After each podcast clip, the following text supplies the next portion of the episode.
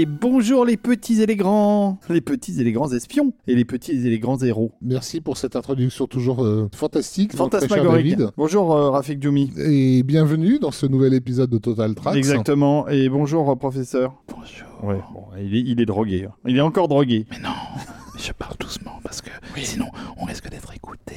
Oui, ah oui, on pourrait être espionné. Bon, alors, euh, nouvel épisode, euh, nouvel épisode sur Michael Giacchino. Tu y tiens, hein. J'insiste. Michael Giacchino, qui a déjà connu un franc succès la semaine dernière avec l'épisode que nous avons consacré à ses musiques de jeux vidéo. C'est ça. C'était formidable. Et là, on va se concentrer sur les musiques des films d'animation parce qu'il en a fait plein. Parce qu'il en a fait un bon paquet et pas n'importe lesquels. Oui, en plus. Comme il a une carrière quand même particulièrement euh, Dense. chargée, dense. voilà, En un- 20 ans, il, a, il, a, il en a fait des, des- des tonnes. On pourra lui reconnaître que c'est un gros bosseur. Il était difficile pour nous, euh, voire inutile, de faire un truc chronologique comme on avait fait pour Bah euh, James Horner ou Michael Kamen, mais rien qu'en le divisant par section, c'est-à-dire jeux vidéo, animation, film live, on se retrouve avec un minimum de 4 épisodes. Donc là, on entame Voire le cinq. cinquième. Voire cinq. Et voilà. Quatre épisodes, bien sûr. LOL. Lol. Rof LOL même. Bon, alors, en attendant, en attendant de se replonger euh, dans l'historique euh, des films d'animation de Michael Giacchino, on pourrait faire une génuflexion à nos êtres de lumière car c'est nécessaire. Oui, nos êtres de lumière qui sont la voix intérieure hein, de, de Total Tracks depuis ses- son origine, ce sont nos contributeurs qui vont sur euh, patreon.com ou tipeee.com pour régulièrement euh, Pour s'abonner à Total Tracks. nourrir le podcast, c'est-à-dire donner des sous. Vous êtes évidemment les bienvenus si vous voulez rejoindre cette communauté sacrée. Alors on peut pas vous décrire exactement à quoi ils ressemblent les êtres de lumière puisqu'en fait ils sont dans nous en fait. Ce sont eux qui génèrent nos émotions. Parfois ils sont joyeux, parfois ils sont euh, ils sont colériques, mais en tout cas ils sont bien vivants et, Oui. et du coup ils donnent vie au podcast que vous êtes en train de- Donc n'oubliez pas de les remercier. hein. Si vous avez apprécié Total Tracks, vous pouvez dire Total Tracks, j'adore ce que vous faites et j'adore les êtres de lumière pour ce qu'ils font. Ils permettent à ce podcast d'exister. Exactement. Il faut, on, on le répète à chaque émission au risque de lourder les gens. Mais on le répétera, on continuera c'est une, vérité fondamentale. Total Tracks n'existe pas sans les contributeurs, sans les êtres de lumière. Ce sont vraiment eux qui permettent à ce podcast d'exister sous sa forme actuelle et qui nous permettent du coup de- d'aborder tous les sujets qu'on veut. Parce qu'en plus, ils sont pas relous quand on leur demande, ils disent non mais allez-y, faites ce que vous voulez. Mais oui. Euh, ouais. Et à propos d'aborder, on attend d'avoir le yacht pour pouvoir aborder euh, d'autres bateaux. Et donc le yacht, il va falloir vraiment beaucoup plus de contributeurs parce que là, bon... euh, Je n'ai pas les mots pour décrire le regard d'incompréhension qu'il y a dans les yeux de, de Rafik. Parce là. que, parce que mon cerveau attend la punchline avant de comprendre que non, en fait. non, non, David est très sérieux, il veut un bateau. Mais j'adore le bateau. Et donc, ça sera le nouveau palier pour qu'on va mettre sur Tipeee. Voilà. À partir de 10 millions euh, d'euros, euh, on commencera euh, à réfléchir au, à au réfléchir à l'idée d'enregistrer nos podcasts dans les eaux internationales. Ah oui, ça serait bien. En attendant, on va pas se plaindre. On est hébergé dans les locaux de Capture Mag, Oui. qui est aussi un podcast qui existe grâce à ses contributeurs. Exactement. Donc, vous voyez, tout l'argent des contributions, il est directement investi dans la production. Voilà, il sert pas pour le coup à nous, à nous payer des vacances sur un yacht. quoi. Et vraiment, vraiment, c'est très, très important pour nous. Donc, merci infiniment aux êtres de lumière. Merci de nous écouter, merci de nous suivre, merci de nous encourager, merci de nous financer.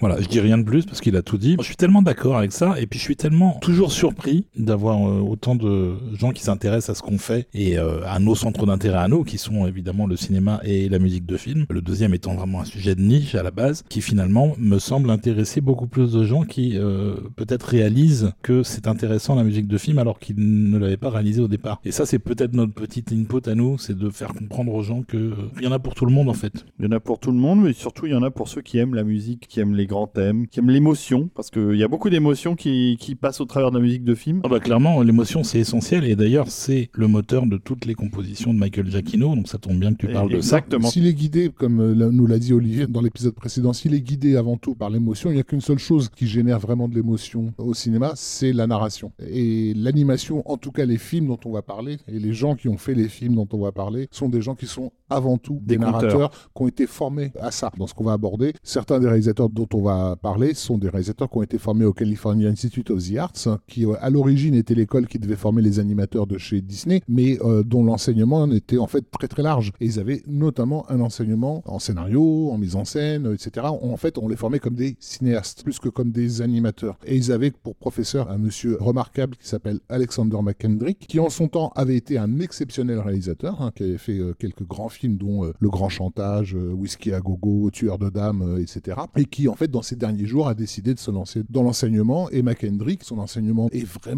incroyablement tourné autour de la question de comment raconter les choses, comment atteindre le spectateur dans la narration. Parmi ses élèves, il y avait John Lasseter, il y avait euh, Brad Bird, et donc on va bien sûr les retrouver dans les films qui nous intéressent aujourd'hui. Mais un peu beaucoup. Voilà, donc Giacchino, il avait fait quelques longs métrages, je dirais trois avant celui dont on va parler aujourd'hui, qui n'était pas des longs métrages d'animation et qui étaient des tout petits films dont on parlera pas non plus en fait dans l'épisode consacré au live parce qu'on les a pas vus et qu'on n'a pas la musique, etc. Donc son premier vrai projet cinéma, c'est un film d'animation qui s'appelle The Incredibles, Les Indestructibles Exactement. en français, qui n'est pas du tout une traduction littérale puisque ce serait plutôt Les Incroyables, qui est le sixième film du studio Pixar euh, long métrage cinéma, qui est le premier film pour Pixar de Brad Bird. C'est Eh aussi oui. le premier film par un réalisateur qui n'est pas quelqu'un de la maison, qui a été importé pour le projet. Il connaissait bien la 7 heures, c'est pour ça qu'il est. Bah, ils étaient euh, dans la fameuse ça. euh, classe euh, A113 euh, du California Institute of the Arts. Donc, du coup, je vous invite à vous retaper tous les films Pixar pour aller repérer le nom de cette classe qui, en fait, a été inscrit dans tous les films. Et donc Brad Bird, il arrive un peu comme un chien dans un jeu de quilles chez Pixar, et il va venir, en gros, faire souffrir les équipes de Pixar. Ce qu'il a dit à l'époque, c'est je suis venu dans ce magnifique studio, j'ai fait peur à beaucoup de gens par le nombre de cadeaux de Noël que je voulais, et puis finalement j'ai eu tout ce que je voulais, ou presque. C'était un mec très exigeant qui en a demandé beaucoup, beaucoup, beaucoup au studio. Très exigeant et un petit peu dépressif, en fait, de nature. hein. Euh, C'est quelqu'un de un peu hyperactif. Euh, Si vous voulez comprendre un peu qui est Brad Bird, euh, bah, vous regardez le géant de fer, le gamin du film, c'est lui. hein. Donc, mais le fait est que le géant de fer, dont on a abondamment parlé dans notre épisode consacré à, à Michael, Michael Kamen. le géant de fer était un énorme projet euh, pour Brad Bird, qui a demandé un travail complètement insensé, mais qui a été euh, complètement sacrifié à sa sortie. Le film s'est donc complètement euh, planté. Pour Brad Bird, c'était la fin de sa carrière. Lui qui avait jamais vraiment réussi à décoller, alors que tous ses potes du California Institute of the Arts ont eu des carrières complètement dingues. Ça a commencé avec Tim Burton dès les années 80, qui est parti en flèche. Ensuite, il y a John Lasseter qui est parti en flèche. Et lui, en fait, bah, en gros, il traînait quoi derrière, dans l'ombre, en fait. Euh, même, même si c'était sur des séries à succès comme les Simpsons, des choses comme ça, il restait dans l'ombre. Le géant de fer, c'était sa première vitrine, son premier projet à lui, et ça se plante. Donc, en gros, il est convaincu d'être fini. Sauf que chez Pixar, ils ont vu le plus beau euh, dessin animé 2D euh, qui pouvait exister à cette époque-là. Ils se sont dit, mais on peut pas laisser un mec comme ça dans la nature. Donc, évidemment qu'ils se sont jetés sur lui. Mais lui, il arrive à Pixar avec l'idée, je porte la poisse. Je suis quelqu'un qui va les mener droit dans le mur. Et d'ailleurs, il arrive à se convaincre. Pixar, à cette époque-là, n'a fait qu'enquiller des cartons cosmiques, en fait. Chaque film, on se dit, c'est pas possible. Et à un moment donné, va- mathématiquement, ils sont obligés de se planter à un moment ou à un autre, quoi. Bah, c'est c'est simple, Toy Story, Toy Story 2, euh, Bugs Life, Ouais. Finding Nemo. Monstres et compagnie. Et tout ça, c'est des cartons euh, insensés. Et puis aussi des marqueurs culturels. Voilà, Bah c'est oui. ça, des trucs qui font parler d'eux. Et, voilà. et lui se dit, ok, ben moi je vais arriver, je vais faire mon truc et ça va se planter, puisque je suis le mec qui se plante. quoi. Donc je pense que son attitude un peu euh, rentre dedans est très très compliquée à mon avis à gérer pour les producteurs. Ça n'a pas dû être simple parce qu'il a un gros problème avec le- le- l'autorité aussi. Ed Catmull est le mec le plus patient du monde. mais il faut voir, le, si vous en avez l'occasion, le making-of de The Incredibles, où vraiment tu te dis, mais ils vont finir par le gifler. Le, le Brad Bird, il est juste pas possible, quoi. Mais il est tellement persuadé qu'il va au suicide que, bah, il, ouais, il est en train de, de flamber, quoi. si Oui, et à côté de ça, il est quand même euh, respectueux parce que on avait dit pour euh, les gens de fer qu'il avait travaillé avec une équipe très réduite Mm. par rapport aux besoins du film et il va faire venir l'essentiel de cette équipe-là. Il va les faire rentrer chez Pixar. Les mecs, du coup, vont devoir s'adapter à l'animation en 3D, Ouais, ouais. en volume, mais il les fait venir. Tout à fait. Et surtout, on lui, offre son projet. C'est-à-dire que c'est un truc, euh, The Incredibles, sur lequel il avait déjà euh, planché pendant des années, parce qu'en fait, il avait commencé à réfléchir à ça dès euh, le début des années 90, en 93, je crois, en tant que film d'animation traditionnel. Et les mecs lui disent, ouais, banco. Vas-y, fais-le, quoi. Go. Sauf que il a imaginé cet univers pour que ce soit dessiné, donc du coup avec des personnages très euh, marqués au niveau graphique. Et un des challenges, ça va être de garder ce design sur de la 3D. Et là, pour le coup, effectivement, euh, ils ont fait un sacré boulot. Je me souviens à l'époque quand j'avais vu euh, les premières euh, bandes annonces arriver, les premiers designs, je me suis dit, Ah, on dirait l'héritage de Bruce Timm, de, de- des Superman ou des Batman, des séries animées euh, TV, avec évidemment toute la créativité de Pixar et de Brad Bird derrière, mais il y a une- un bel héritage là-dessus. On parlera un peu plus tard de la musique, mais est-ce qu'on n'écouterait pas déjà un petit morceau Ouais, si. Le morceau qui illustre la séquence de narration de ce qui s'est passé avant le début de l'action du film, avec l'arrivée des super-héros puis leur bannissement, et ça s'appelle The Glory Days. C'est parti.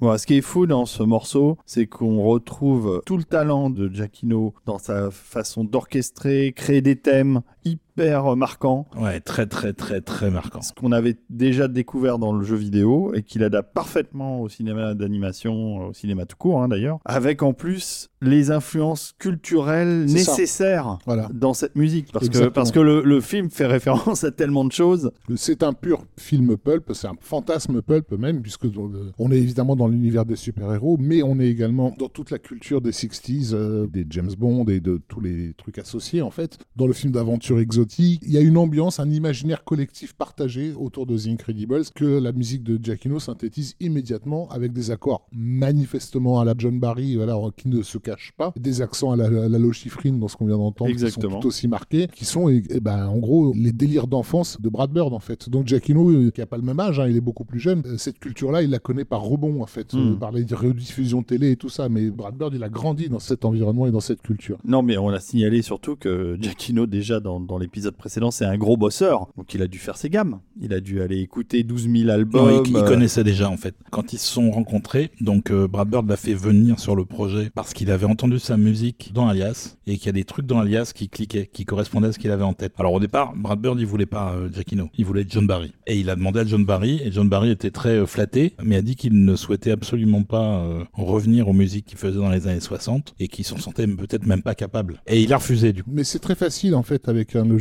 adapté de transformer la musique de Giacchino pour The Incredibles en musique de John Barry. Il suffit de le mettre en divisé par euh, 16 au niveau du tempo. Ouais, tu mets au ralenti. Le John Barry des années 90, c'est clair. hein. Ta- ta- Mais c'est ce que Brad Bird avait en tête. Et comme il a trouvé des éléments qui lui parlaient dans les musiques d'Alias, il a fait venir Giacchino. Et Giacchino a dit, bah évidemment, euh, parce qu'il avait envie de faire le film en fait. Euh, il avait envie de faire le film avant d'être embauché sur le film. Mais il pensait qu'il serait jamais, euh, ne serait-ce que considéré. Il avait même pas soumis sa candidature. La carrière de Giacchino, c'est ça, c'est un empilement de coups de bol. On l'a pas dit parce qu'on fait les choses un peu dans le désordre. Mais il y a eu Spielberg qui lui a donné sa chance pour faire une composition qui allait être jouée ensuite pour orchestre et qui l'a fait revenir sur le jeu suivant. Il y a ensuite J.J. Abrams qui a pris Giacchino parce qu'il a entendu sa musique en jouant à Medal of Honor. Et il y a ensuite Brad Bird qui regarde Alias de J.J. Abrams et qui va chercher Giacchino Non, pour mais- faire, un- non, pour faire coup euh, de bol.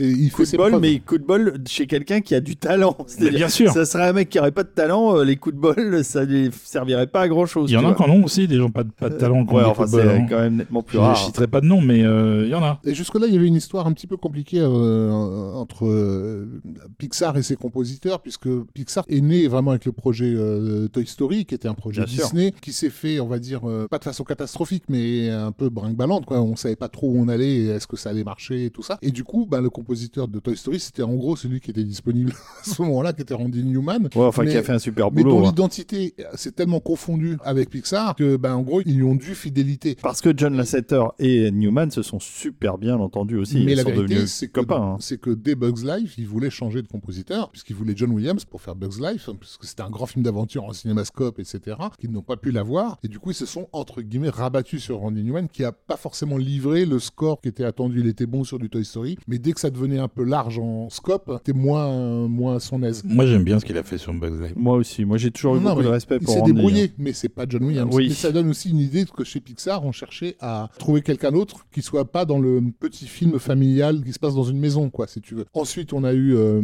c'est Thomas Newman, donc sur euh, Finding Nemo, voilà. Oui, Euh, mais ça reste la Ah, famille Newman. C'est la famille Newman, voilà. Et, euh, et Giacchino est le premier non Newman à Il n'y faire a une que musique de David Pixar. qui a pas bossé chez Pixar. ça. Alors qu'il pourrait tout à Il fait. pourrait, d'ailleurs, bien ouais. sûr. Et moi, personnellement, je sais que dès le début de la projection de presse de, de The Incredibles, la première chose que j'ai remarqué, c'est ça. C'est waouh, du score, euh, du méga score dans un Pixar. Ce que disait Rafik tout à l'heure sur euh, le fait que Brad Bird, entre autres, a suivi des cours avec une vraie pointure en termes d'écriture et de narration, c'est effectivement une des clés du chef-d'œuvre qui est Incredibles, qui encore aujourd'hui est considéré par pas mal de gens comme un des meilleurs films de super-héros jamais fait. Non, non, comme le meilleur film de super-héros jamais fait. Je ne lui vois aucune concurrence. Non, bah voilà. Euh, En deuxième position, il y a peut-être le Superman de Richard Donner. Bah oui, et en ça, troisième, le, le. Spider-Man de Sam Raimi. Mais euh, Par exemple. Incredibles, c'est vraiment la synthèse de tout ce qu'il faut faire dans un film de super-héros. quoi. Oui, et, ça commence à l'écriture. Parce que, quelque part, l'écriture des personnages et les pouvoirs qui leur sont attribués sont directement liés. C'est-à-dire que le père, on attend du père de famille qui soit La force brute. qui soit fort, bah voilà, son pouvoir c'est la force. La mère qui est censée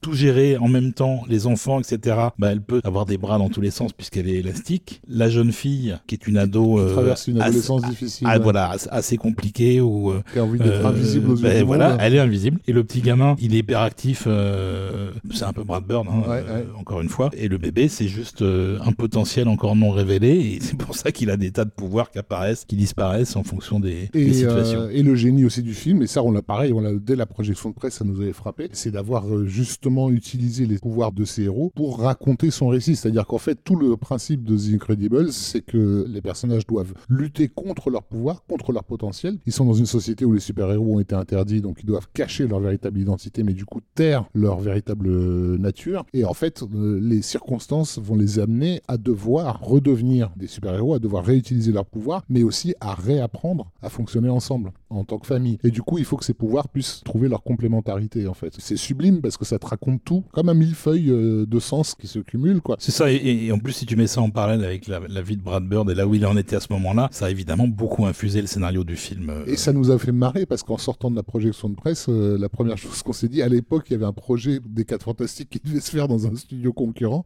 Et on s'est dit, mais ils ont tué tout le monde là. Enfin, je veux dire, la, la Pixar arrive et genre, boum, super-héros, schlag dans ta gueule. On a tout compris. Encore une fois, tout est là quoi. Tout est là. Et si, si vous voulez un exemple de ça, parmi plusieurs, hein, il y en a un certain nombre dans le film, c'est l'exemple d'infiltration de Madame Incredible, Oh mon dieu, cette séquence. où elle doit ouvrir des portes, euh, tenir une porte, ouvrir une autre porte euh, avec, avec des membres Une extensibles. scène d'action qui se passe dans trois pièces La scène ouais. est hallucinante. C'est plus super-héroïque que quasiment Mm. euh, la totalité d'un Marvel d'aujourd'hui. quoi. J'en suis à un point où à une époque j'ai eu peur de devoir changer de Blu-ray tellement je, je- j'étais en Tu train de l'user. euh, ouais. C'est parfait et, et puis surtout c'est à mettre encore une fois au crédit du travail insensé de Brad Bird qui a une philosophie qui va vraiment appliquer euh, par la suite encore plus, qui tient des Indiens et de leur façon de traiter le bison. C'est-à-dire qu'en fait dans un bison il faut tout utiliser, absolument tout. Tu crois que une fois que tu as mangé la viande tu peux jeter le reste? Non non. Avec la peau tu peux faire des vêtements, avec les os tu peux faire des outils, etc. Donc pour lui quand on a une idée il faut vraiment aller chercher dans les moindres recoins qu'est-ce qu'on n'a pas utilisé dans cette idée-là, en fait, de quelle façon elle peut s'inclure. Et il lâche pas le morceau tant qu'il n'a pas saucé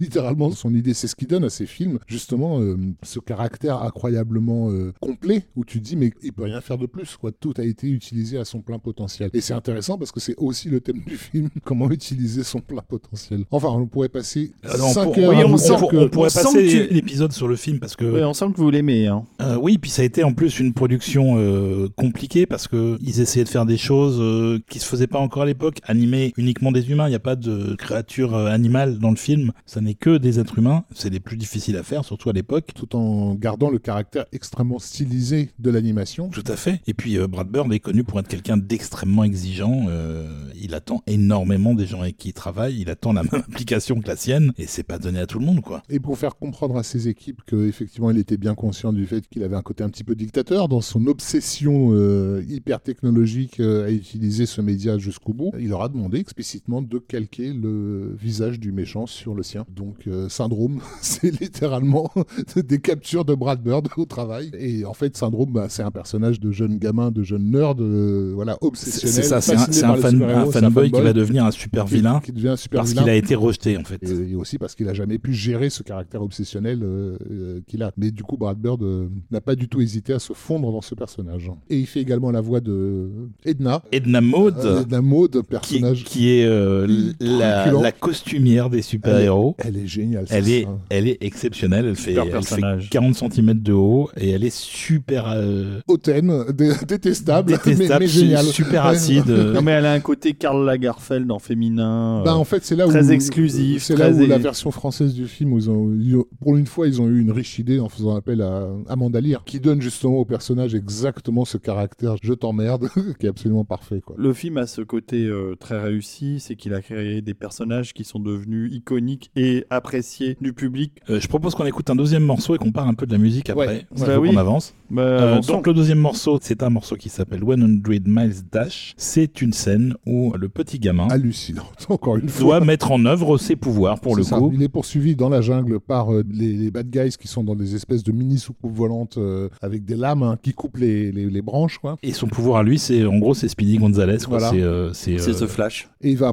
c'est The Flash aussi, ouais. Dans cette séquence-là, découvrir d'ailleurs qu'il va suffisamment plus vite pour pouvoir courir sur l'eau. Donc, encore une fois, il réalise son plat potentiel. La mise en scène de cette séquence. Voilà. et, et, et, la musique, comme, comme tu disais, ça n'aurait pas pu être du John Barry, pas à ce tempo-là. Tout est basé vraiment sur le tempo. Alors d'ailleurs, oui, je le dis maintenant, à force de regarder les films de Brad Bird, j'ai découvert qu'il avait une méthode pour donner du tempo et c'est purement musical. C'est qu'en fait, toutes ces actions sont découpées en trois temps, systématiquement. Une première action qui a une conséquence et ensuite qui mène à une, euh, à une réaction à cette conséquence. Tout est fait euh, en trois temps. Donc si vous regardez le truc en, en virant le son, en virant la musique, vous pouvez vous amuser à compter. 1, 2, 3, 1, et c'est vraiment ce qui donne le tempo aux scènes. Bon, donc on écoute ce morceau et on revient après et on vous parle de Michael Giacchino encore et toujours.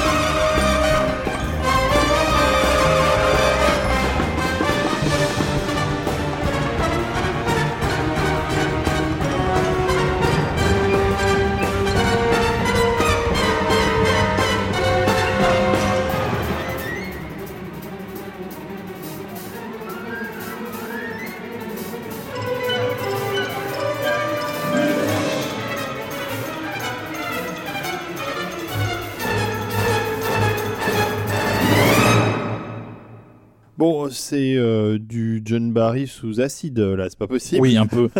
un peu. Et euh, c'est marrant parce que hum, Giacchino, il devait quand même se mesurer à un des grands des années 60, 70, 80 même. Il aurait pu se sentir euh, un peu écrasé par l'héritage. Un peu intimidé. Mais en fait, il a grandi avec cette musique-là, cette musique des années 60. il avait plein d'albums de Mancini, de Schifrin, de choses comme ça. Et donc c'est pour ça qu'ils se sont retrouvés très facilement avec Brad là-dessus. Et ils étaient en phase tout de suite. Et du coup, il n'a pas vraiment ressenti le poids de la demande initiale qui était d'avoir John Barry. Et il a fait son truc à lui dans le style euh, qui complimente en fait ce que Brad Bird a fait visuellement, c'est-à-dire un truc rétro-futuriste très 60s à tout point de vue, hein, dans le design des personnages, des décors, tout. Et à partir de là, bah, c'était c'était gagné quoi. Et en plus de ça, euh, il y a eu un soin particulier à l'enregistrement de la musique puisque euh, il travaillait avec un ingénieur du son qui s'appelle Dan Wallin, qui est une vraie pointure, qui a bossé avec absolument tout le monde, Goldsmith, Williams, etc. Enfin, vraiment, depuis les années 50-60, quoi. Il était assez âgé déjà. Et Dan Wallin lui disait que ce type de musique marche mieux quand il est enregistré en analogique, alors qu'à l'époque, on était déjà en numérique. Et donc, ils ont tout enregistré sur des bandes pour retrouver exactement le son des années 60. C'est quand même euh, une, une, mise en place technique assez complexe sur des trucs un peu antiques, on va dire. Mais le résultat est là et en plus de ça, le, score est magnifiquement orchestré. Il a pris des orchestrateurs de très très grand talent. On vous écoutera tout à l'heure un autre morceau euh, qui est euh, orchestré par un mec euh, qui est un peu spécialisé dans, le jazz. Et c'est un truc de malade mental. Voilà. Et de même, parce qu'il y a un côté big band dans le score en plus de l'orchestre, tout le monde joue en même temps tout le monde était enregistré en même temps dans la même salle simultanément. Il croit pas du tout au potentiel d'enregistrer séparément euh, telle ou telle section instrumentale ou d'enregistrer les chœurs séparément s'il y a des chœurs. Pour lui, ça marche pas en fait. Pour lui, la, dynamique, elle naît du fait de mettre tous ces gens ensemble. C'est pour ça qu'on enregistre avec du live, avec des instruments qui sont vraiment joués, plutôt que d'utiliser les samples en fait. Puis, euh, encore une fois, c'est le thème du film, hein, de travailler ensemble, donc euh, ça colle. Ils avaient les mêmes références globalement, donc bizarrement, parce que Brad Bird est un vrai casse-couille. Ça s'est très très bien passé entre eux. Quoi. Quand John Barry a été sollicité, il y a eu un teaser du film qui a été fait. La production n'était pas terminée encore. Et euh, le teaser a été monté sur une réorchestration de Au service secret de Sa Majesté de, John Barry. Et ça marchait effectivement très très bien. Vraiment, le film ressemble à plus d'un titre à un pur fantasme de gamin qui a grandi en regardant les James Bond. Par la force des choses, aucun James Bond n'a jamais pu aller aussi loin qu'un môme peut le faire dans ses jeux. Mais moi, je me souviens avec des copains, quand on s'amusait à recréer des, scènes ou des trucs comme ça, on rajoutait des trucs, comme le font tous les gamins, des trucs pas possibles, quoi, que tu mettrais jamais dans, un film. Et en fait, dans Incredibles, on les a. T'es fasciné par le fait de voir dans le film des choses qui me renvoyer en, enfance des, sensations que j'avais oubliées en fait. Parfois c'est tout bête, hein. il y a une séquence où Mr. Incredible doit euh, descendre d'une colline et il saute d'arbre en arbre en fait, en s'accrochant euh, aux branches. Et il y a un point of view à un moment donné euh, où il rate la dernière branche et tout. Et je me suis dit mais pourquoi c'est familier ce plan-là? Mais en fait parce que ce plan-là je l'ai rêvé quand j'avais 9 ans, tu vois. Donc merci à des gens comme Brad Bird d'être restés des gamins attardés pour pouvoir retrouver ces sensations primordiales en fait. Et le film en est vraiment bourré. L'arrivée de Mr. Incredible sur la sur l'île euh, du bad guy, euh, la, voilà, la découverte des lieux et tout. Il y a une conjonction de glamour visuel et musical qui est incroyable parce que tu as cette espèce d'aile volante qui descend sous l'eau. Euh, on est complètement dans l'héritage des Thunderbirds, hein, les sentinelles de l'air avec lesquelles David et moi avons, avons grandi, avec cette femme magnifique et filiforme qui l'accueille devant une cascade. Et, et la musique est vraiment parfaite. Tu ne pouvais pas mettre une autre musique que celle-là sur ces séquences. Oui, elle est évidemment aussi très thématique. Il y a énormément de développement, énormément d'arrangements. Tout le monde a son thème, tout le monde a son motif. Et il y a même des clins d'œil, puisqu'à un moment donné, il y a une séquence qui se passe sur un, pas de lancement de, fusée. Et à un moment donné, il y a un personnage qui passe avec en arrière-plan comme ça une espèce de fusée. Et on entend le thème du V2 de Medal of Honor. Je sais plus si c'est le premier ou le deuxième. Giacchino fait des références à des trucs qui pensent que personne ne va remarquer, juste parce que ça le fait marrer en fait. Sauf que bah nous, comme on est des petits geeks, on remarque forcément que ce thème-là, on l'a déjà entendu avant. Et ça, il le fait euh, régulièrement. Hein. parce qu'il y a beaucoup, beaucoup de choses qui se nourrissent de ce qu'il a fait avant. Mais juste comme ça, pour la blague. De même qu'il fait énormément de blagues dans les titres des morceaux sur les albums à partir de cette époque-là. Ah ouais Beaucoup de jeux de mots, beaucoup de trucs... Euh, le troisième morceau qu'on va écouter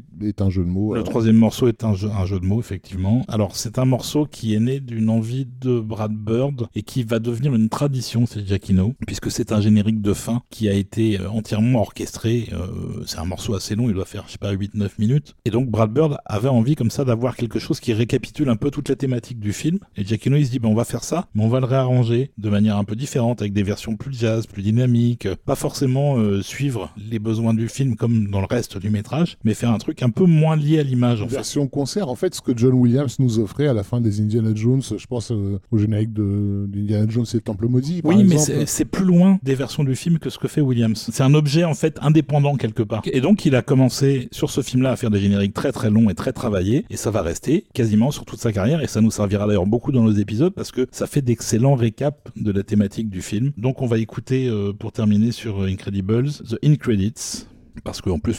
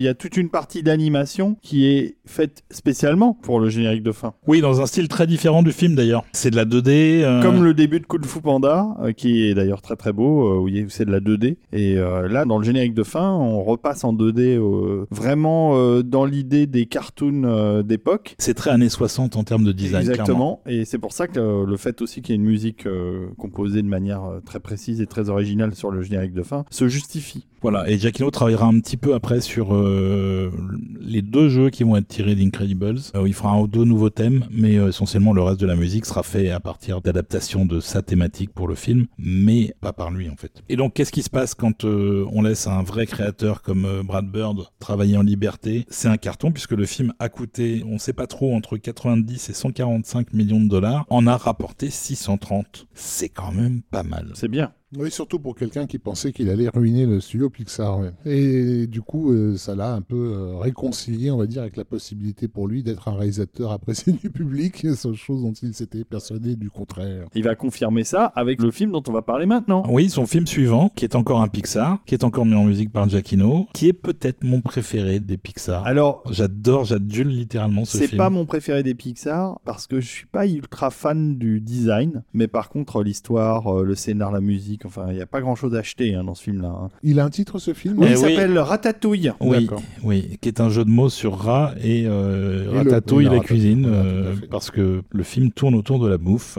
Et du coup, c'est le titre américain comme c'est le titre français. Tout, à, fait. Et ça, c'est bien. Et du coup, les Français, euh, certains ont du, du moins se convainc que le roi s'appelle Ratatouille. J'avais lu ça dans un fascicule de la Fnac. Et non, il s'appelle Rémi. C'est un fascicule de la FNAC que tu n'avais pas rédigé. Exactement. ouais. Et ça, se, voilà. C'est curieux ça.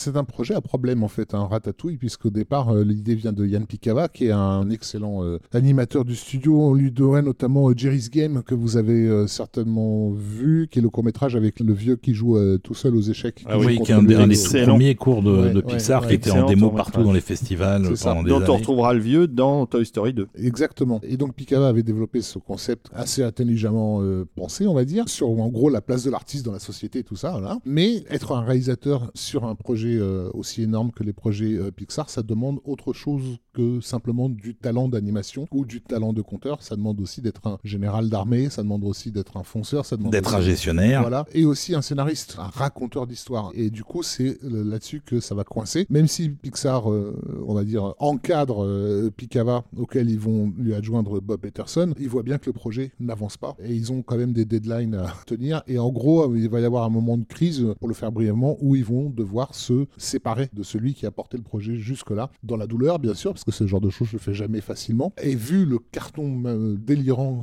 qu'a été The Incredibles, et vu la façon de travailler de Brad Bird, qui est une véritable fusée, quoi, bah, en gros, il l'appelle au secours sur cette production. Alors que Pinkava, lui, euh, c'était avéré qu'il avait pas confiance dans ce qu'il faisait. C'est ça. Il était dans le doute sans arrêt. Il remettait en question tout ce qu'il décidait lui-même. Donc c'était impossible de bosser euh, dans ces conditions-là, il ne prenait pas de décision et il y avait d'énormes problèmes narratifs. En gros, ça ne tenait pas debout, ça ne ressemblait pas du tout au film qu'on connaît aujourd'hui. Et de l'aveu de personnes qui travaillent chez Pixar, off the record, bien sûr, ça tout changé. Enfin, je ils disent que les premières sessions de travail de Brad Bird sur Ratatouille ont plus fait pour la réputation de Brad Bird à Pixar que ne l'avait fait le succès délirant d'Incredibles. quoi. Ils en revenaient pas. Ça faisait des mois que les mecs galéraient sur ce truc, ils savaient pas comment résoudre des tas de points euh, narratifs et tout. Et en l'espace d'une journée, t'avais une espèce de machine explosive qui disait et ça, ça va, et lui il fait ça, et, et tout d'un coup tout rentrait dans l'ordre. Dommage que vous n'ayez pas l'image.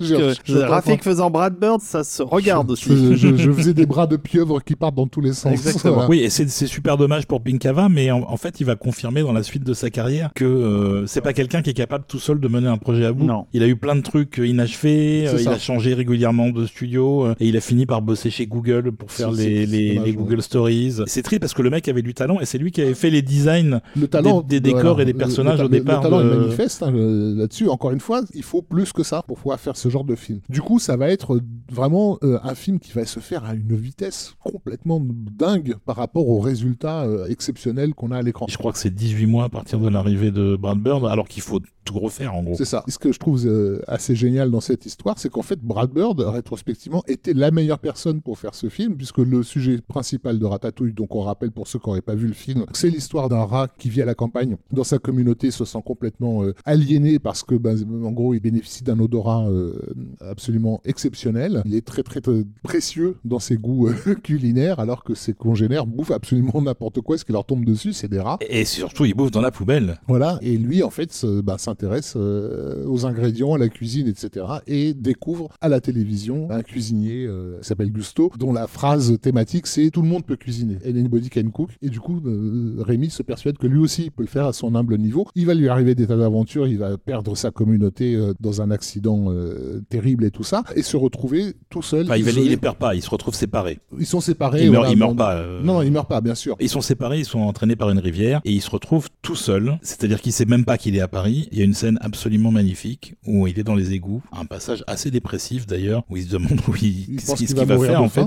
Et puis il commence à traverser les murs, à passer dans des trous de souris en fait, mhm. et à découvrir tout ce qu'il y a dans l'immeuble. Donc on voit des scènes de couple, euh, de disputes, d'amoureux, de gens qui font à manger, de gens qui vivent leur vie en fait. Et un petit easter egg aussi, parce qu'il faut savoir que à cette époque-là du moins, dans chaque film Pixar, il y a toujours l'annonce d'un personnage d'un film à venir. Et donc parmi les appartements que traverse Rémi dans cette séquence-là, on peut voir l'ombre d'un chien. D'un chien qui est Doug, euh, le chien de là-haut. Voilà, absolument. Le film était déjà en production et d'ailleurs euh, Peterson, qui était en Coréal au moment de Pinkava, était parti bosser sur Up quand Brad Bird a repris Ratatouille. Et donc ça va le mener à euh, progressivement arriver au restaurant de. il arrive sur le toit, il découvre qu'il est à Paris dans un plan absolument magnifique que vous avez tous vu puisque c'est la vignette qu'on va mettre pour cet épisode. Et donc Giacchino a fait un morceau où on a non pas le thème de Rémi, mais les deux thèmes de Rémi parce qu'il en a deux. Il y a le premier thème, parce qu'au départ c'est un rat, c'est un voleur. Il vole à manger pour se nourrir, etc. Comme les autres, hein, même s'il est un peu plus euh, délicat du palais, qui est un truc euh, un peu jazzy, un peu dansant, comme les petites pattes qui cavalent. Et il avance, et il avance, et il avance, et il arrive sur le toit. Et là, on a le deuxième thème qui, va revenir aussi dans le film, qui est le thème de tout ce que lui, il attend de la vie, c'est-à-dire tous ses espoirs, tous ses désirs, toutes ses attentes, euh, ses rêves, etc. Et Giacchino a combiné les deux thèmes dans ce morceau, qui s'appelle Wall Rat. Et c'est parti.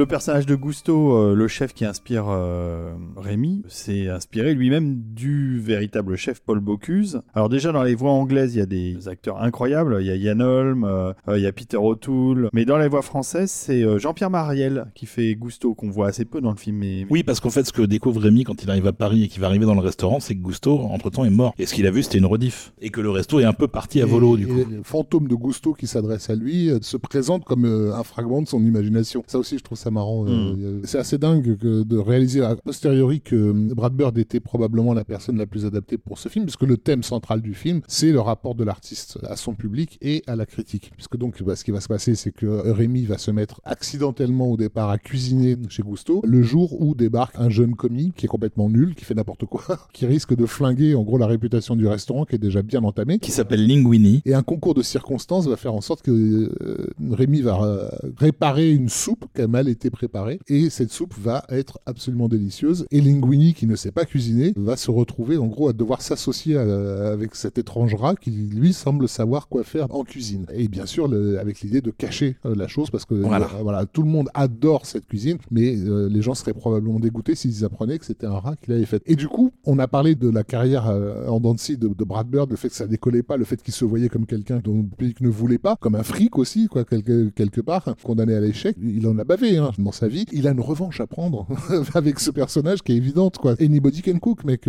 Je, je sais que j'ai du talent. Vous voulez pas me le, me le reconnaître, quoi. Et il a fallu que j'endosse les, les, les habits de quelqu'un d'autre, d'une certaine manière, c'est-à-dire d'un réalisateur Pixar, pour que vous m'acceptiez euh, tel que je suis. Et d'ailleurs, dans les idées géniales que Brad Bird va amener au, au récit, la grande difficulté du, euh, à l'époque du projet Pinkava, c'était comment faire interagir Linguini et Rémi. Et c'est Brad Bird qui va avoir l'idée du mecha. En tant que pur geek, C'est absolument génial. Et en plus, ça donne des séquences super hilarantes dans le film. ouais. Où, voilà, où il s'aperçoit qu'en fait, en prenant ses cheveux, euh, Rémi euh, peut diriger comme un robot les gestes de Linguini pour lui faire faire de la cuisine. Et ça donne bien sûr des séquences de comédie. Caché sous la toque. Et du coup, le diriger comme un robot géant avec toutes les séquences de comédie qui peuvent en découler. Quoi. Voilà, et donc Linguini va devenir évidemment euh, un cuisinier euh, plutôt respecté tant que son secret n'est pas découvert. Tout ça euh, provoquant la colère du boss euh, qui est joué par un, un Ian Holm qui est aussi tout à fait extraordinaire dans le film, euh, qui s'appelle Skinner. Et qui, lui, euh, est obsédé par l'idée de, de vendre la marque euh, Gusto, enfin de, de faire du fric sur le nom de, de Oui, Gusto. Donc, Alors, donc en faisant des produits surgelés, des saloperies. euh, et pas euh, des saloperies, les produits surgelés, ça peut être très bon. Ah bah dans le film, ça a pas l'air tellement bon. La gestuelle du personnage a été calquée sur euh, Louis de Funès.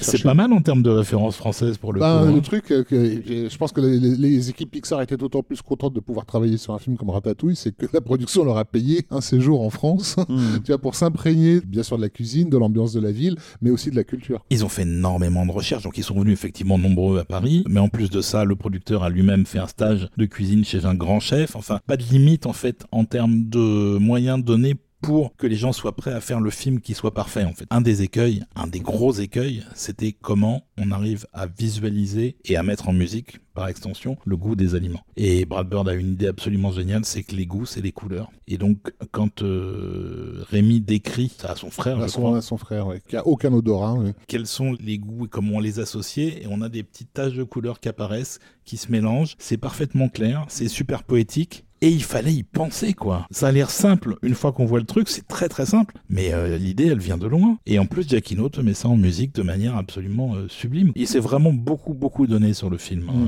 c'est aussi un hymne à la cuisine française. C'est pas un truc dont on a honte. Bah, c'est hein. un hymne à la France de manière générale parce que le- la France est très bien montrée euh, dans le film. Pas du tout ridicule comme dans beaucoup de productions américaines. Il y a un vrai amour de la Ah France bah, il y a un coup. vrai amour de la France. Paris est très bien montré et la cuisine française. Si vous voulez, on peut écouter peut-être le thème principal, parce Bah oui. que Giacchino va euh, commencer par écrire celui-là avant tout le reste, et surtout il va en faire une chanson. Brad Bird voulait une chanson un peu de de truc euh, français, un peu un peu vieillot en fait, un truc à la Edith Piaf. Et Giacchino il se dit non, il faut qu'on fasse un truc avec un thème qui est utilisé par ailleurs dans le film et qui soit un peu plus contemporain sans être un truc ultra moderne. Et donc il va faire une chanson qui s'appelle Le Festin, qui est chantée en français et qui reste en français d'ailleurs dans presque toutes les versions du film dans le monde et qui est chantée par Camille, qu'il avait repéré en faisant une recherche sur internet, littéralement en tapant French Vocal Talent. Et il a tombé sur des, des tas de gens comme ça, il a regardé les sites, il a écouté les trucs, il a trouvé Camille, il l'a appelé, enfin il lui a envoyé un message, elle a dit ok. Et résultat, du jour au lendemain, tu te retrouves dans un film euh, Pixar euh, qui est distribué partout dans le monde. Oh, Il y a eu un peu ce genre de conte de fée avec Cécile Corbel euh, et le studio Ghibli. Ghibli, ouais. Oui, mais Camille, c'est plus diffusé encore. Et donc, on va écouter le main thème de Ratatouille qui est évidemment très très joli.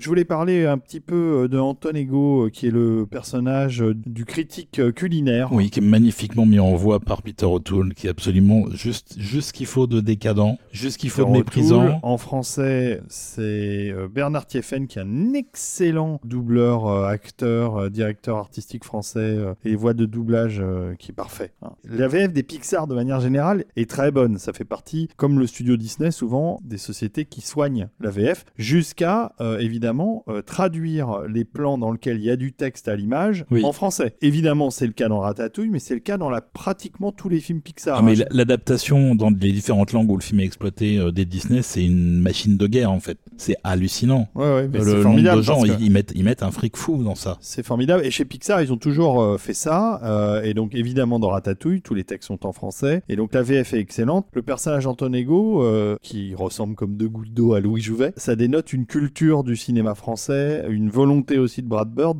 d'utiliser un acteur euh, célèbre. Et mais aussi euh, de rappeler bah, une des caractéristiques attribuées du moins euh, à la France. Olivier parlait de décadence, mais il y a aussi le caractère hautain des Français, qui est un truc que, les Américains aiment bien généralement moquer, mais qui là prend son sens au niveau narratif, parce que cette espèce de sentiment aristocratique qu'on a chez les citadins français, le sentiment de supériorité, il s'exprime aussi dans le monde de la critique en fait. C'est ce que j'allais dire c'est que ça pourrait être un critique de film. Bah, clairement, il est, il, est, exactement pensé comme ça. Et le discours final, parce que donc évidemment, au fil du film, Antonego, c'est censé être le, grand méchant, celui qui a le pouvoir de tuer des carrières. Et d'ailleurs, son bureau, lors d'un plan saisissant, il nous est montré en, plongée directe. Et on s'aperçoit qu'il a la forme d'un cercueil. En fait, l'endroit où il écrit ses articles, c'est une pièce en forme de cercueil. Il s'appelle Antonego parce qu'en s'attaquant au travail des autres, il ne fait que brosser son propre ego euh, à lui. Et il est calqué sur un personnage de vampire dans sa posture et sa façon de se déplacer. Ouais, euh. enfin, Jouvet était comme ça. Non, bien sûr, mais on insiste sur le caractère empirique du personnage. Et ce qui va se passer, c'est que ça va être lui le vrai révélateur de Rémi, du génie de, de Rémi, lorsque Rémi va le frapper au cœur avec, bah, en gros, avec sa ratatouille. de la ratatouille, dans une séquence mémorable où en fait, tout d'un coup, ce... moi, la séquence, elle m'a, elle m'a cloué au mur. Euh, moi, elle m'a tiré des larmes. Hein. Ce que me rappelle aussi ce personnage d'Antonego, c'est euh, Edna Mode dans Indestructible. C'est-à-dire, c'est, le même type de personnage que Brad Bird doit particulièrement particulièrement affectionnés. Qui se savent supérieurs, voilà. Oui, mais Edna Mode, elle a un côté un peu sympathique. Elle est quand même sympa. Oui, mais Elle est elle, elle- elle est Anton- assez sarcastique. Antonego. Antonego, il est pas sarcastique. Oui, mais à la fin. À la Il fin- est- à la fin, il a changé, Il a euh, changé. Tu vois, le personnage est pas pourri jusqu'à la moelle. Mais- mais il, avant- est- il a, a- il a une révélation. Oui, mais avant cette révélation, c'est le diable en fait. C'est le mal absolu. C'est le mec quand il rentre dans une pièce, la lumière diminue, tu sais. Il est super impressionnant et il est mis en musique comme ça d'ailleurs. Mais il y a un, un truc important à comprendre avec Brad Bird, c'est que c'est quelqu'un qui a toujours été au courant de son talent. Il sait ce qu'il vaut. Et c'est aussi un aspect de lui contre lequel il lutte un peu. Parce qu'il aurait tendance à être aristocratique. On y reviendra puisqu'on parlera d'un autre film qu'ils ont fait ensemble avec Giacchino et, dont c'est un peu le, le sujet, quoi. Et du coup, il est en mesure de comprendre aussi la psychologie d'un critique influent qui défonce les autres, qui défonce le travail des artistes, euh, etc. Il le désapprouve, mais psychologiquement, il sait ce qu'il en est. Et Antonego, je trouve, est un personnage qui est euh, intéressant parce que euh, sa rédemption, c'est tout d'un coup de pouvoir reconnaître le génie de quelqu'un. Quoi. Donc le discours final, c'est-à-dire la critique finale que fait Antonego pour euh, révéler au monde le génie de Rémi, c'est une critique qui est pour lui un acte de suicide en fait. C'est-à-dire qu'en gros, il sait que sa carrière va- de critique est finie dès l'instant où il va dire que ce rat est le meilleur cuisinier euh, à Paris. Mais il assume ce geste jusqu'au bout et on le découvrira à la fin euh, pour la première fois souriant et Oui, il change voilà. d'attitude. Ouais, ouais, ouais. Ouais, ouais, clairement. Tout ça est intégré via une scène où, en gros, tout le monde s'est cassé du restaurant parce qu'ils ont tous découvert que Linguini était piloté par un rat et ils trouvent ça intolérable. Donc tout le personnel se tire. Il reste à deux plus le rat pour gérer tout le resto. Et c'est le jour où le, le grand critique culinaire vient et Rémi décide de lui faire une ratatouille qui est un plat euh, paysan super euh, simple en fait, bon, qui est très élaboré, qui est en fait inspiré d'un plat qui a été fait par un grand chef euh, avec un travail qu'ils ont fait en particulier pour toutes les textures des aliments. euh, ils ont, Non, mais ils ça, ont- ça ils ont- donne envie. ils ont beaucoup expérimenté Ça pour, manger. que les aliments animés dans un film d'animation à l'écran soient appétissants. Et effectivement, ça marche. Moi, la sauce qu'il met sur le truc, ça me donne envie. Ouais, ouais, J'ai envie de goûter ça. Ouais, ouais, on a envie de goûter sa ratatouille, c'est clair. Et donc, euh, Linguini fait le service en roller parce que euh, il n'a pas le temps de faire ça euh, à vitesse normale, donc il passe à toute vitesse entre les tables. Et il va apporter à un moment donné la ratatouille à Antonigo. Et là, il y a une espèce de. En fait, c'est un travelling compensé. C'est un travelling ouais. compensé, ouais. Euh, sur, sur le critique et on le retrouve ramené en enfance quand il était petit gamin euh, en train de manger de la en ratatouille. train de manger de la ratatouille. Et là, il a son espèce d'épiphanie où il comprend que tout le monde peut faire la cuisine. Hmm. Et donc, Giacchino met ça en musique dans un morceau qui s'appelle Ouais, Dinner Rush, Dinner Rush. Dinner Rush. qui commence par la cavalcade de Linguini. Linguini euh, en roller pour servir tout le monde, Faut et qui va se terminer par aussi- cette séquence avec le pré- Et critique. préciser que Rémi a, a rameuté toute sa bande de rats aussi, hein, en cuisine. C'est vrai, d'ailleurs, euh, j'ai beaucoup aimé le- la voix de son père, qui était joué par Brian Deney, euh, qui est absolument redoutable, Et même physiquement. C'est un gros rat qui rappelle Brian Deney, en Bah fait. oui, oui, oui. Mais j'ai toujours été très fan de Brian Mais Deney. pareil. Donc, Dinner Rush Dinner Rush.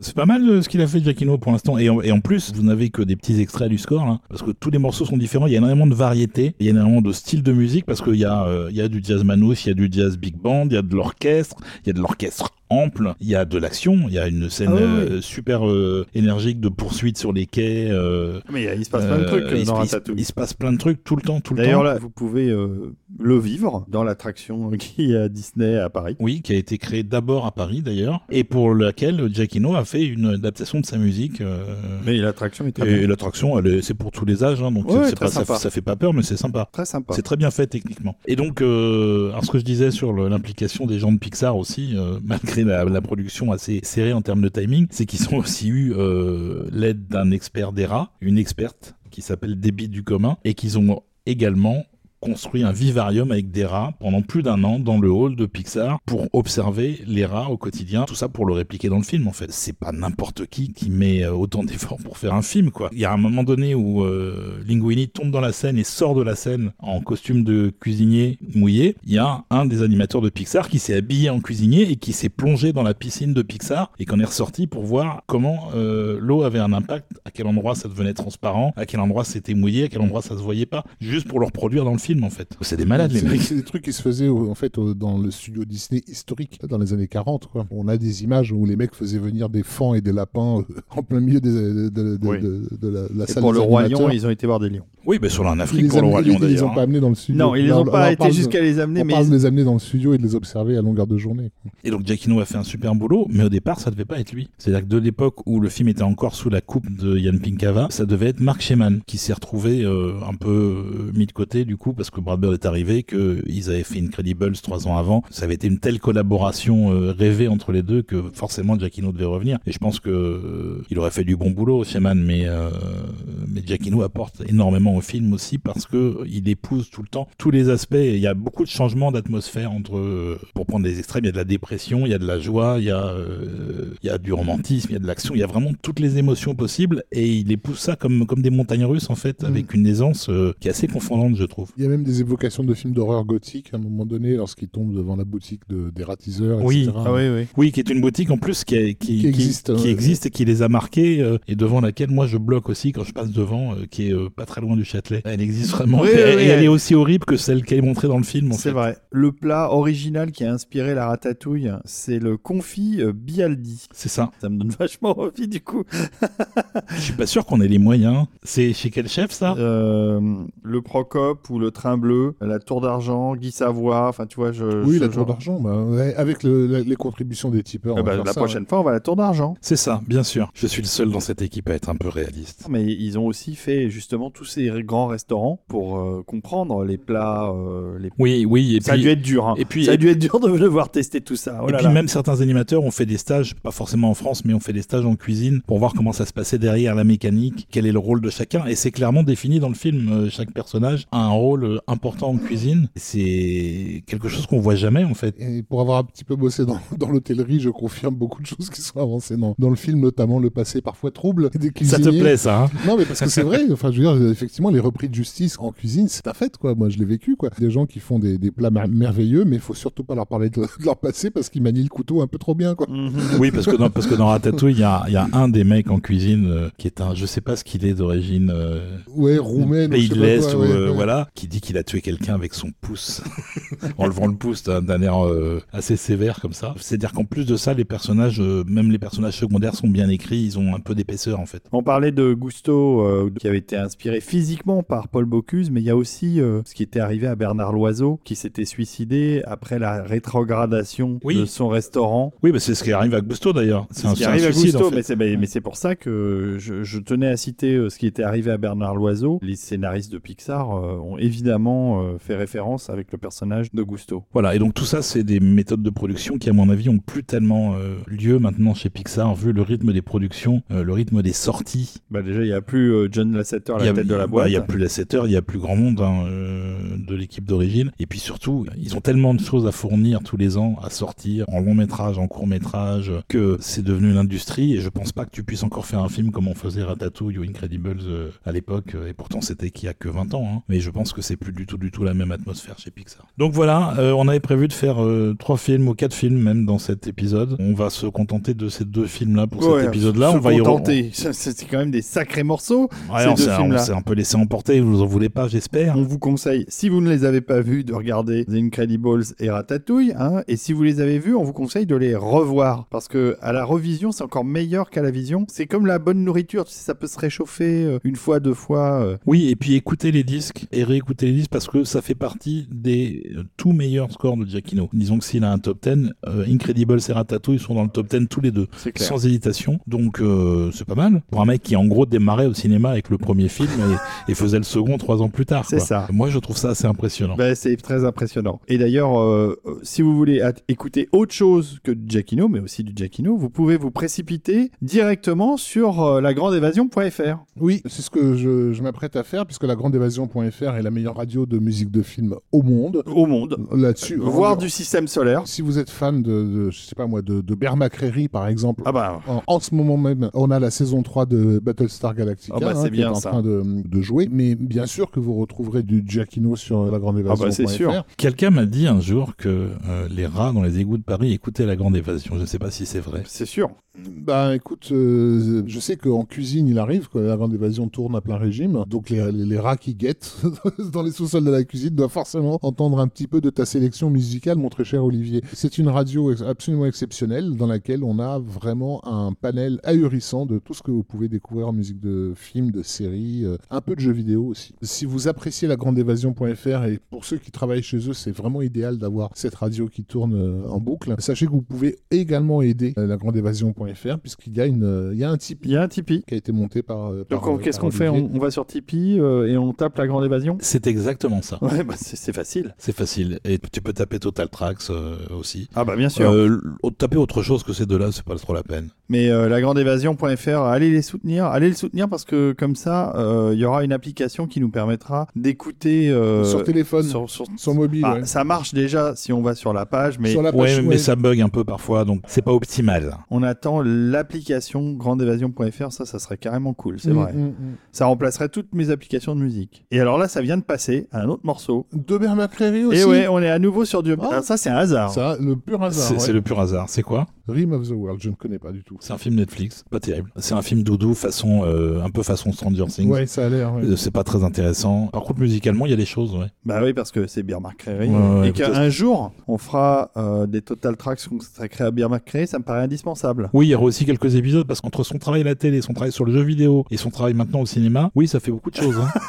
Surtout qu'il est productif, le garçon. On, n'est pas sorti. On, attend qu'Olivier nous ramène Bernard en personne. C'est ça. Bon, euh, merci beaucoup de nous avoir écoutés. On va terminer sur un morceau de Ratatouille. Oui, on va terminer sur un morceau de Ratatouille. On va terminer comme pour Incredibles sur le générique de fin. Déjà, il a juste mon titre absolument préféré de tous les albums de Giacchino. C'est vrai. Puisque ça s'appelle Encreditouille. Moi j'aime beaucoup. Je trouve ça parfait. Et c'est encore euh, un truc qui est fait en, accord avec Brad Bird, qui aime comme ça le côté un peu gros morceau euh, final euh, qui reprend un peu tout ce qui a été fait dans le film. Et en plus là, Giacchino se sent de plus en plus à l'aise. Il est encore plus à l'aise que pour Incredibles. Et donc il va écrire un morceau dans lequel il laisse pas mal de place à des solistes qui vont pouvoir improviser en partie sur certaines sections. L'idée étant que c'est un peu comme faire la cuisine. C'est-à-dire qu'il y a une part d'instinct et d'improvisation. Si tu veux faire la cuisine bien, tu suis la recette. Si tu veux être génial, il va falloir sortir de la recette et faire quelque chose d'un peu plus relâché, disons, et essayer des trucs. Comme en plus le morceau est très jazz, il y a du jazz dans le film, il n'y a pas que ça. Là, le générique de fin, il est très très orienté jazz, et donc le jazz, c'est aussi un petit peu le genre musical qui laisse le plus de place à l'improvisation et à la liberté des musiciens. Donc euh, tout ça se combine dans un morceau qui s'appelle Increditouille et que moi je trouve absolument génial. Donc euh, on va terminer l'émission là-dessus. Eh ben, très bien, à la prochaine ouille. Eh ben, eh ben oui. Merci mon petit Davidouille. moi ça me va très bien Davidouille. Bisouille. on vous embrasse et on se retrouve la semaine prochaine pour, euh, je sais pas, Giacchino ou autre bah, Il y a des chances. on, on verra. Des gros bisous.